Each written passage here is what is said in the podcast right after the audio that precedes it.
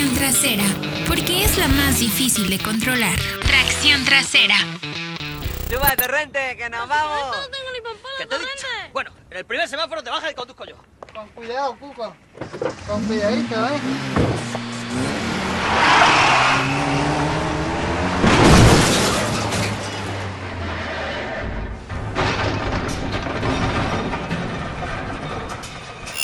¿Qué tal amigos de Tracción Trasera? Me da mucho gusto saludarlos.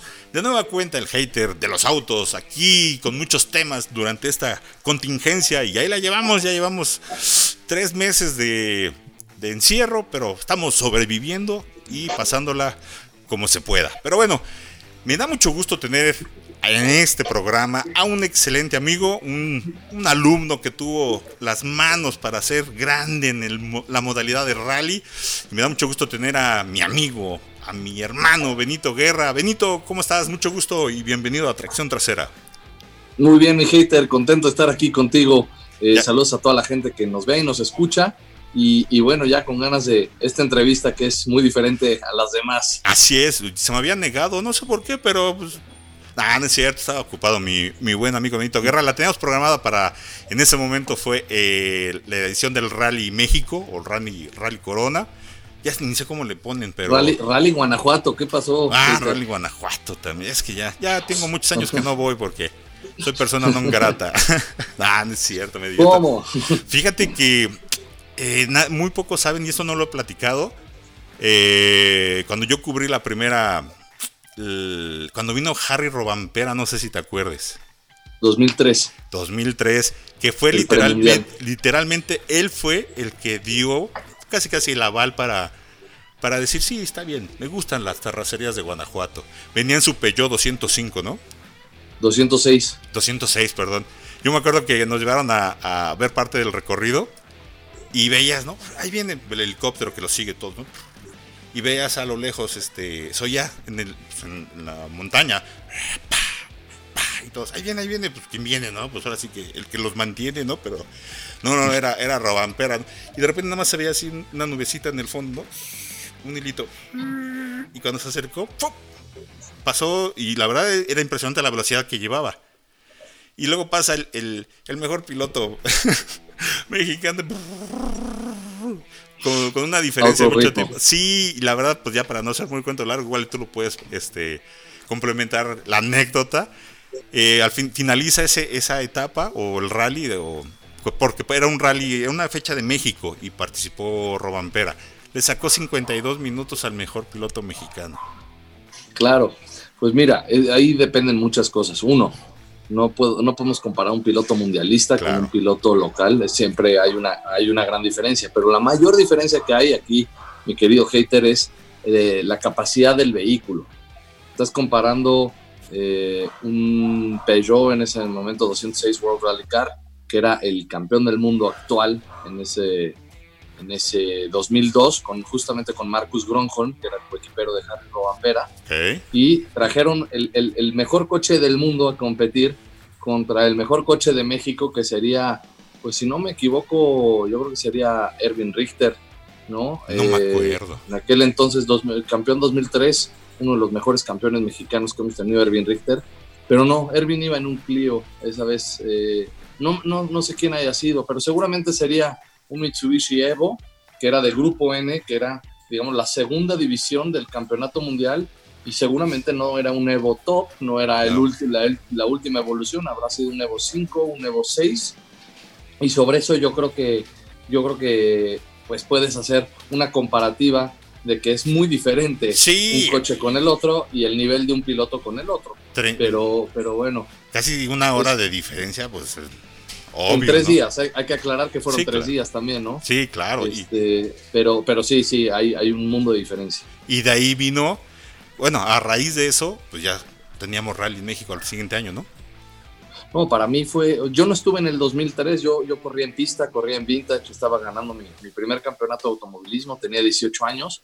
Eh, al año siguiente, 2004, eh, me acuerdo que el, anuncio de que venía el WRC a la, casa, al país, dije, necesito estar, necesito ir, necesito ver de qué se trata el WRC, porque soñaba con, con los coches de rally. Convencí a mi papá de que fuéramos eh, mi papá después del primer día de, madrugarlo a las 4 de la mañana para caminar 5 kilómetros para ir a ver una curva del rally, me dijo, no, tu, tu, amor por este, por este deporte es demasiado, tu pasión es muchísima más que la mía, yo no me vuelvo a pegar un madrugón y a empolvar y a, ensolar todo el día porque está imposible. Sí, entonces me, acuerdo que la emoción de ver pasar, en aquel entonces era el primer coche Peter Solberg, campeón del 2003 y, que, que, llevaba el Subaru STI para mí fue impactante, me marcó eh, lo que yo quería hacer en mi vida, ¿no? Yo quería ser piloto de rally después de ver pasar a Peter Solberg. Por eso mi, fanatismo hacia Solberg, que ahora tengo la oportunidad de llamarlo amigo, me llevo muy bien con él y con Oliver, su hijo, eh, de, de, ver a un campeón del mundo en acción, de ver al mejor del mundo en el momento, eh, para mí fue espectacular y no quise perderme la, la, emoción del WRC. Al año siguiente fui con una marca por un concurso que gané y, después de eso, pues entonces sí, este, llegó mi oportunidad de manejar por primera vez el Rally México en el 2006, cuando apenas estaba llegando a, la máxima categoría en el Campeonato Mexicano de Rallys y fue el inicio de un excelente año que fue la primera vez que gané el Campeonato Mexicano de Rallys. Oye Benito, aquí para que la gente, nuestros amigos de tracción trasera pues les caiga el 20, ¿no? ¿En, qué momento está el rally o la modalidad de rally en, nuestro país? O eh, antes del WRC, ¿qué rally había? O sea, ¿era un club de Toby o sigue siendo el club de Toby? Es una categoría que mucha gente se, o muchos pilotos dicen, es que no nos hacen promoción, no nos difunden en los medios, pero pues también tienen que ayudar, ¿no? O sea, no es de, de tienen que ponerle pues, una inversión suficiente y ciertos rallies, eh, yo conozco algunas rutas, no son tan accesibles aquí en México para poder acceder como aficionado, ¿no? Mira, hater, hablando, hablando muy en tono de tu programa de decir la neta, eh, los rallies pasan por un mal momento en México. Independientemente de que tengamos una fecha del Mundial en nuestro país, me parece que las organizaciones eh, regionales o nacionales no han sabido aprovechar al máximo esta oportunidad. Pero siempre ha sido así, ¿no? Pues es que, a ver, o sea, yo entiendo que hay países que les cuesta mucho trabajo desarrollar un deporte, pero cuando tienes la oportunidad, como la tiene México, de tener el deporte eh, mundial, de, tener la fecha, que cuántos años lleva, desde el 2003 con el premundial 2004, ininterrumpidamente, únicamente 2009 que se corrió la, la Copa de las Naciones, porque fue un año que que no estuvo México en el calendario mundial, pero aún así hubo un rally internacional que lo supieron, lo supieron aterrizar muy bien los organizadores del Rally México. Me parece que, que, no hemos sabido aprovechar al máximo. Hablo, hablo como país, ¿eh? si me preguntas independiente, pues tú que me conoces de hace toda una vida, sabrás que soy un prácticamente un producto que nació del, Rally México. Así es. Eh, eh, tuve la oportunidad de aprovechar esa inercia que llevaba la organización del Rally Guanajuato México y de colocarme como el piloto mexicano en el campeonato mundial. Llevo años corriendo el WRC y, para mí ha sido fantástico tener la fecha en casa. Eh, después, con todo el apoyo de, de Guanajuato, que ha sido fundamental también en mi carrera deportiva, eh, poder estar ahí y decir, levantar la mano y aquí, aquí está México en el campeonato mundial. Si yo no estuviera, no habría nadie, eh, no, hay, no hay pilotos en el mundial. ¿Y, y cómo, por, por, qué Finlandia tiene tantos pilotos? ¿Por qué Francia tiene tantos pilotos? ¿Por qué eh, España tiene pilotos? ¿Por qué, ¿Por qué México no puede tener más? Esa es mi gran pregunta. Y por otro lado es la organización debe de buscar la manera de, que, de hacerlo más accesible, no para los pilotos, no para ah, los equipos como tal, para el público, empezar a traer público. Cuando hay público, hay patrocinadores. Cuando hay patrocinadores, hay pilotos y, hay equipos, y, eso es lo que, lo que ha fallado. Eh, yo me duele mucho porque me encantaría ver un deporte más profesional, pero hablando la realidad es, soy el único piloto profesional de rallies en México que vive de esto, que se dedica a esto, y, no ha dejado de ser un hobby en México. Me gustaría de verdad ver algo, algo más profesional, más pilotos peleando por una plaza en un equipo europeo para, para llegar al Mundial. Tenemos que entender que los equipos de México no van al Mundial. Los pilotos salen y van al Mundial. ¿Por qué? No por, no por malinchista, es simplemente un tema de logística. La mayoría de las carreras son en Europa y necesitas tener una base allá. No, no, es muy caro, es incosteable tener el equipo en México y estar viajando a, pues, cada país. Euros y equipo, fierros y, y, lo peor de, y fíjate lo, lo, lo, que me tocó vivir a mí, que había pilotos con mucha calidad, pero la mayoría eran como que, pues tengo la lana, quiero correr. Tengo el coche, lo pongo. Y porque por mis pistolas quiero correr, pero igual y tenían cierta habilidad, porque no hay que negarlo, estar arriba de un WRC y, tratar de hacerlo, pues tiene su chiste, ¿no? Pero bueno, eso ya es, tiempo pasado y vamos al presente, mi Benito. ¿Qué estamos haciendo ahora y qué nos espera para, para el futuro de Benito Guerra pasando esta contingencia? Eh, bueno, nosotros tenemos el contrato con Ray Seven, el cual después de, las noticias de, la pandemia nos han confirmado que, nos quieren en el equipo, así es que estoy, estoy contento porque estoy valorado por el equipo en el que estoy actualmente. Eh, también tenemos una oferta otra vez por parte de Motorsport Italia de cara al 2021 más que para, para el 2020. Entonces, eh, independientemente a lo que se corra o no se corra el 2020, claro. sabemos que el 2021 vamos a, a regresar yo creo que, vamos a, mantener la estrategia que traemos de buscar nuestro campeonato del mundo en WRC2, bueno, ahora llamada WRC3. El año pasado me quedé muy cerca, gané México, hicimos podium en, Argentina, podium en Chile, eh, fuimos líderes del campeonato del mundo prácticamente todo, todo el año en WRC2 y, la mala suerte en el cambio de coche, la evolución del, R5 que, me tocó manejar. Te fregaste la rodilla no, no me fregué la rodilla. No supimos, no supimos realmente eh, en dónde poder sacarle el máximo provecho a la, evolución de suspensión. La verdad es que no me siento cómodo en el coche, la realidad no me siento seguro. Es un coche que tiene que, que tienes que aventar más, tienes que ir más de, más de lado para dar vuelta. El coche tiene más recorrido, entonces sientes que el coche incluso va, en dos llantas. Y, y, entonces lo que normalmente hacías con un coche haciendo esto, ahora tienes que hacer esto. Entonces la, sensación de ir de lado contra los árboles. Sientes más pelos. se siente miedo, no, no, no, no, voy a mentir, se siente miedo. Pues. Y, muchos pilotos se han quejado de lo mismo. Eh, incluso yo regresé a la, evolución anterior y, demuestro que soy más rápido con la evolución anterior que con, el ah, coche nuevo. Entonces, por eso, por eso mi idea de regresar y a lo mejor no tengo tanta aceleración como tiene el motor nuevo o la, la electrónica nueva, pero el paso por curva voy más seguro y al ir más seguro puedo ir más rápido. Oye, ¿no extrañas de, bueno, bueno, no lo dijimos, tu currículum, todo, ah, todo el mundo lo sabe, bueno, si no lo ponemos por acá y pero fuiste campeón en España, bueno, en Europa, vamos a manejarlo, Europa que es España, campeonato de España, en México, y, la verdad, te seguíamos en esos momentos que mucha gente decía, ah, pues es un campeonato inferior, ¿no? Es, regional en, en España, pero era muy competitivo. Sí, en su momento me costó mucho trabajo, la gente no creía en mí. Cuando, cuando fui campeón de México, eh, creían que había sido por suerte. Tenía 21 años, eh, me tocó pelear contra un Rodrigo Ordóñez que fue muy rápido y fue un gran rival. En aquel entonces ni siquiera nos hablábamos, Rodrigo y yo. Qué raro, ¿no? el amigable Ordóñez y el quejas Ordóñez. No, no, no diría que éramos enemigos, eh, simplemente no éramos amigos. Y, pasando el segundo campeonato, él fue muy sincero conmigo. Me dice, el, primer año lo perdí, lo perdí yo, no me lo ganaste. Y, lo cual creo que hay algo de cierto en eso. El segundo año se lo, se lo gané y llegó a felicitarme. Eh, me sorprendió mucho la manera de, ser tan sincera de Rodrigo. Y, a los pocos años después de eso, Rodrigo fue dos veces campeón de México, una o dos veces en los años siguientes a los que competimos. Eh, demostró que, que, también era, tenía la madera de, de, ser campeón.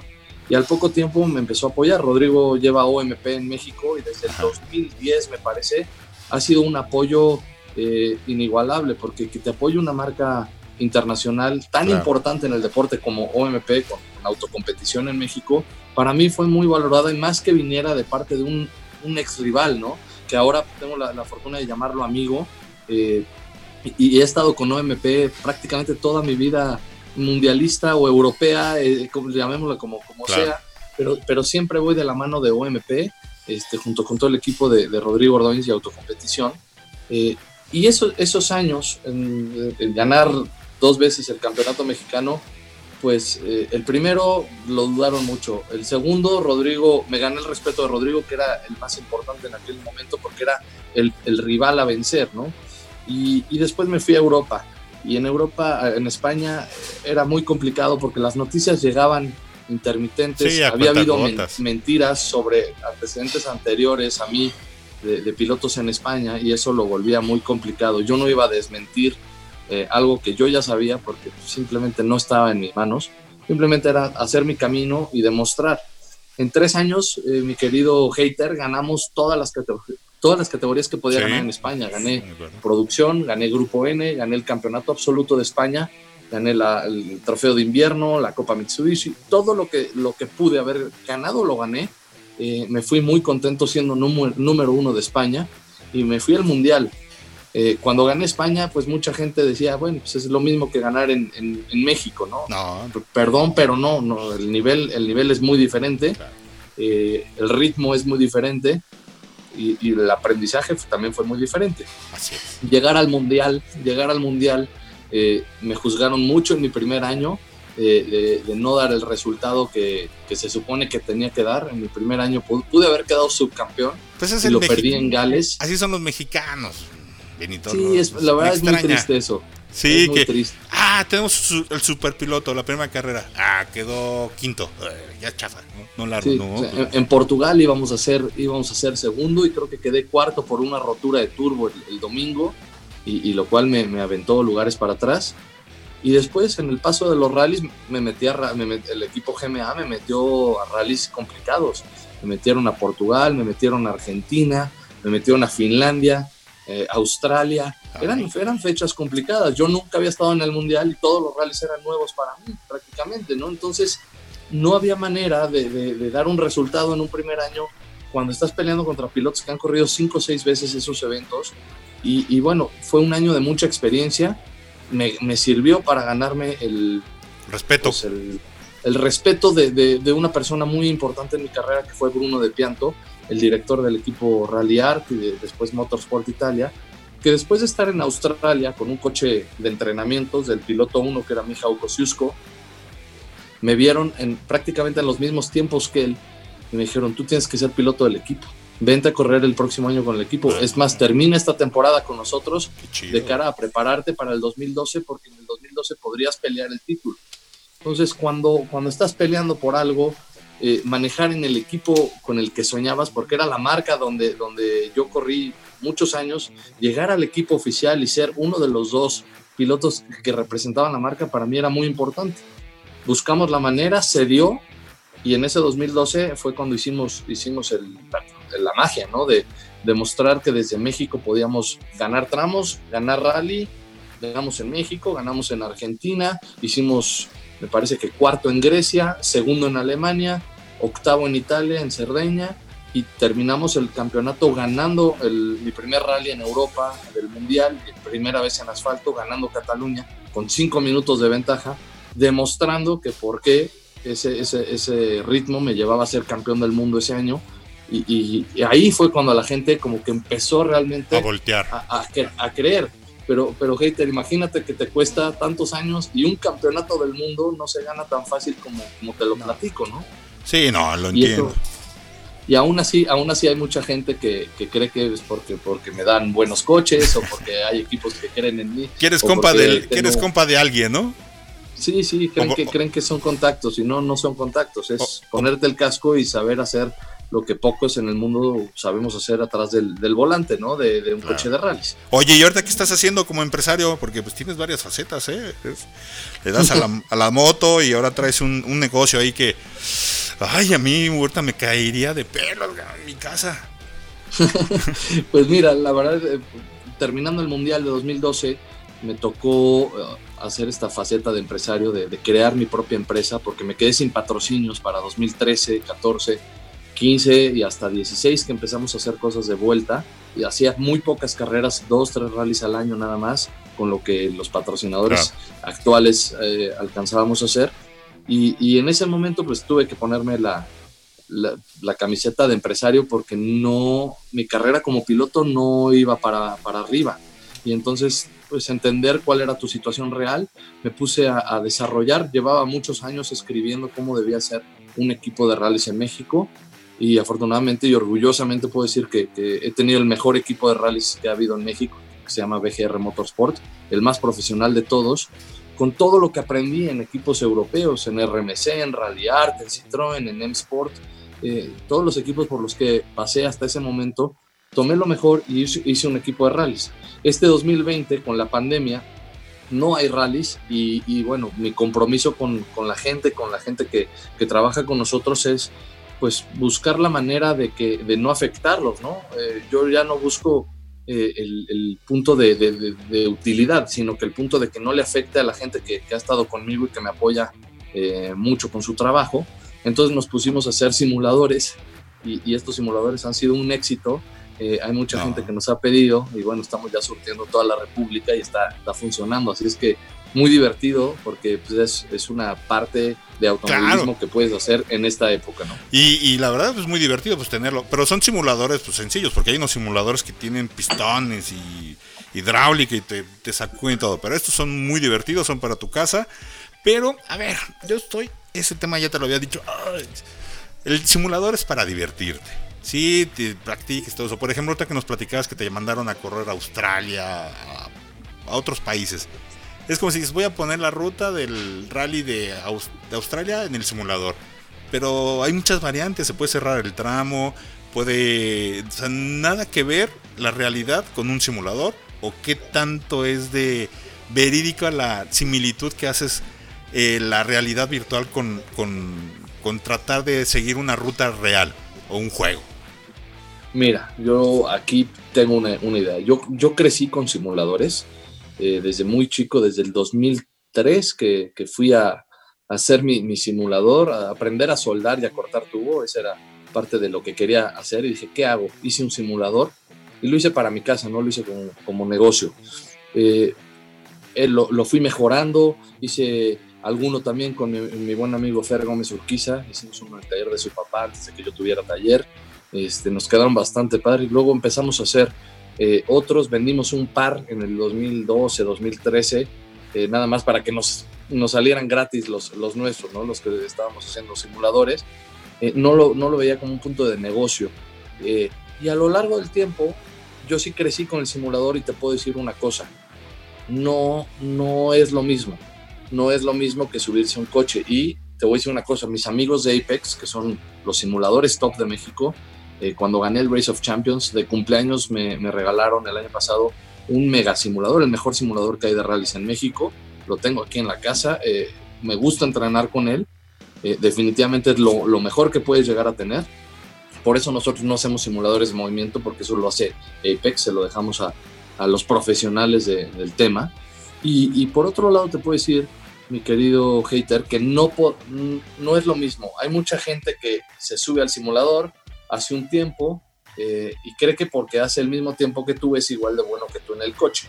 Y, a ver, pues sí, a lo mejor manejando un volante electrónico sin el riesgo de pegar, sin la técnica que requiere, porque los simuladores no, aún no han logrado eh, aterrizar que si usas una técnica eh, independiente pueda ser idéntica eh, al, movimiento que replica un coche. Claro, hay cosas que puedas, usar en la pista o en el tramo. Hay, hay, cosas que simplemente, inercias del coche, todavía no se logra el 100%. Y yo creo que cuando no existe el riesgo, pues todo mundo es valiente también, ¿no? Y, y, hay veces que a mí me sorprende que nosotros hacemos dinámicas de simulador para mantener a la gente entretenida, pero no es lo mismo subirse un coche de carreras que manejar un simulador. Yo he visto a mucha gente que en simulador incluso es más rápido que yo y los he visto en pista y digo, ¿y dónde está tu tiempo? ¿no? O sea, ¿cómo es que no, que no estás en el mismo tiempo? Y, ahí es cuando salen mil excusas y pretextos, pero, pero bueno, para pasar el rato me parece que es un, es un excelente, una excelente forma de hacer automovilismo barato, ¿no? Así es, pero ¿a ti te gustaría si no se reactiva el WRC, decir, bueno, el campeonato va a ser virtual. A mí no me gustaría, eh, la verdad, le pierde el chiste, toda la emoción, igual y pues como pilotos. no puedes calificar, no puedes calificar a los pilotos de verdad por de manera virtual, porque es muy diferente. Yo conozco excelentes pilotos de automovilismo que son pésimos en el simulador simplemente porque no usaron el simulador durante mucho tiempo o se despegaron. Y entonces ahí, ahí se vuelve ya muy diferente. Se vuelve muy diferente porque ya no, ya no gana el piloto, ya gana el que conoce el juego, la plataforma en la que estás jugando y le sacas el provecho. Entonces, un, un, chavito de 12 años puede llegar a ser mejor tiempo que tú, que eres campeón del mundo, porque simplemente eh, conoce los trucos del juego, en dónde vota, en dónde no, porque le dan 20 mil vueltas al tramo y ya no se trata de hacer realismo, ya se trata de quién se aprendió el tramo.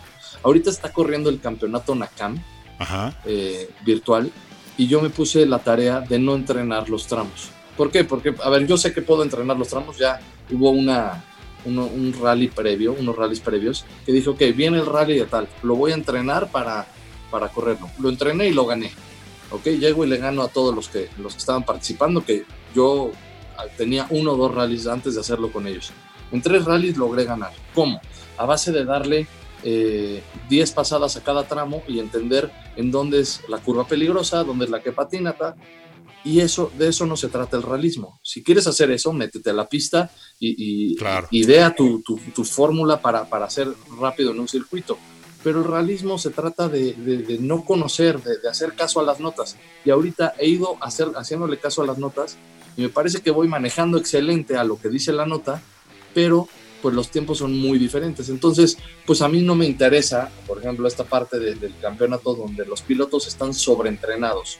Y eso, eso no es realismo. Así es, y yo lo aterrizo en todas las modalidades, ¿no? Que está la, NASCAR y la Fórmula I, que hasta la Fórmula... Digo, yo entiendo cierta diferencia de simuladores, de simuladores a simuladores, ¿no?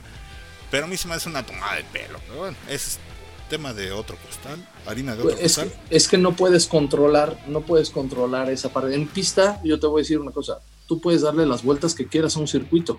Está bien, de eso se trata.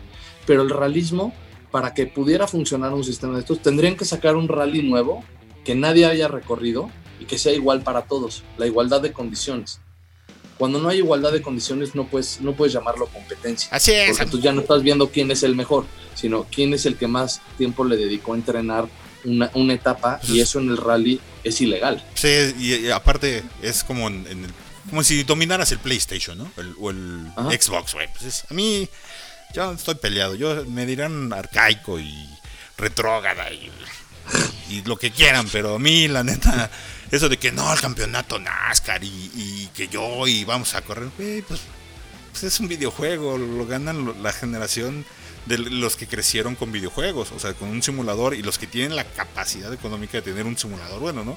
Ahorita tienen, tienen ventaja los chavitos, eso sí es un sí, hecho. eso sí. Son una generación de que, van con esto, ¿no? Desde muy niños. Pero pues, así es.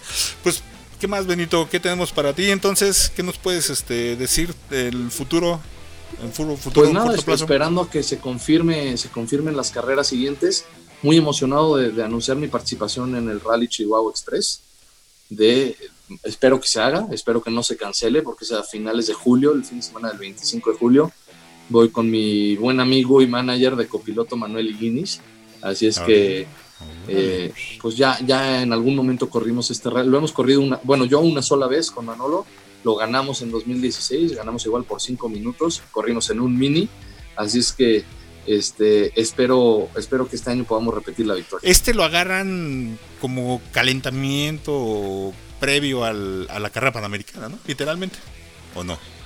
Lo agarramos, lo agarramos como un, rally invitación, que es importante tener. Yo la verdad es que es, es uno de los rallies que tenía en mi, en mi lista de palomear, ya lo palomeé, lo gané en 2016 pero otra victoria no, no vendría mal y correrlo y estar activo me gusta mucho. Son carreteras que, son muy rápidas, es de, es de, mucho ritmo de andar a alta velocidad, entonces puedes andar mucho tiempo arriba de 200 kilómetros por hora, lo cual lo vuelve divertido y pocos pilotos me parece que son capaces de, de mantener el ritmo a esas velocidades, eh, esas velocidades.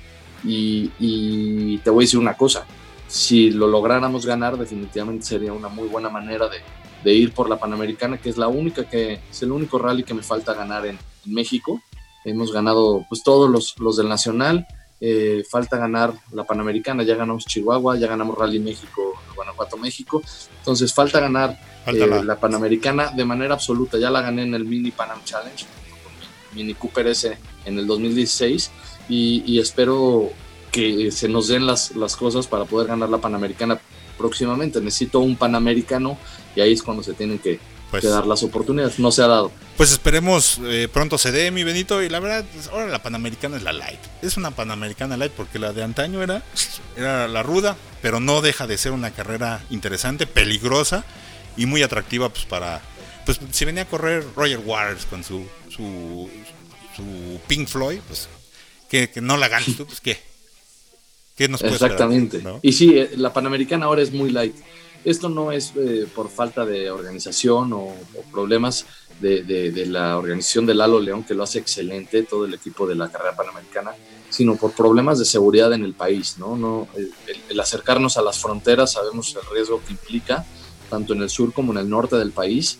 Ojalá que esta situación cambiara y pudiéramos hacerlo. Te voy a decir una cosa, mi primera panamericana eh, fue en el 2003 de copiloto de mi papá, manejé algunos tramos y sí fue de Tuxtla Gutiérrez a, a Nuevo Laredo y Eh, esa era la panamericana que Era la de a de veras, la de hombres. sí, sí, en el sur del país manejando todo trabado, Oaxaca, Chiapas, eh, Mil bonito. cumbres, ¿no? y arriba las, las- las rectas del norte de meter este quinta y ir duro, duro en los, en los coches de los 50 es también muy divertido y tiene su, su chiste. No, y tiene que ver también un poco la inseguridad, hay que reconocerlo. La verdad, no, México es, no está es como... meramente eso. Yo estoy seguro que si no hubiera inseguridad, Lalo León tendría, tendría la iniciativa de nuevamente Sí. hacerla así de, de frontera a Sí, frontera. eso es un pequeño detalle que no, no está chido en México, pero bueno.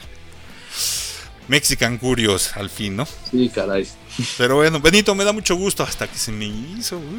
Muchas gracias, mi querido hater. No, pues espero eres... verte pronto en persona. Yo espero verte pronto y no corriendo en carreras virtuales.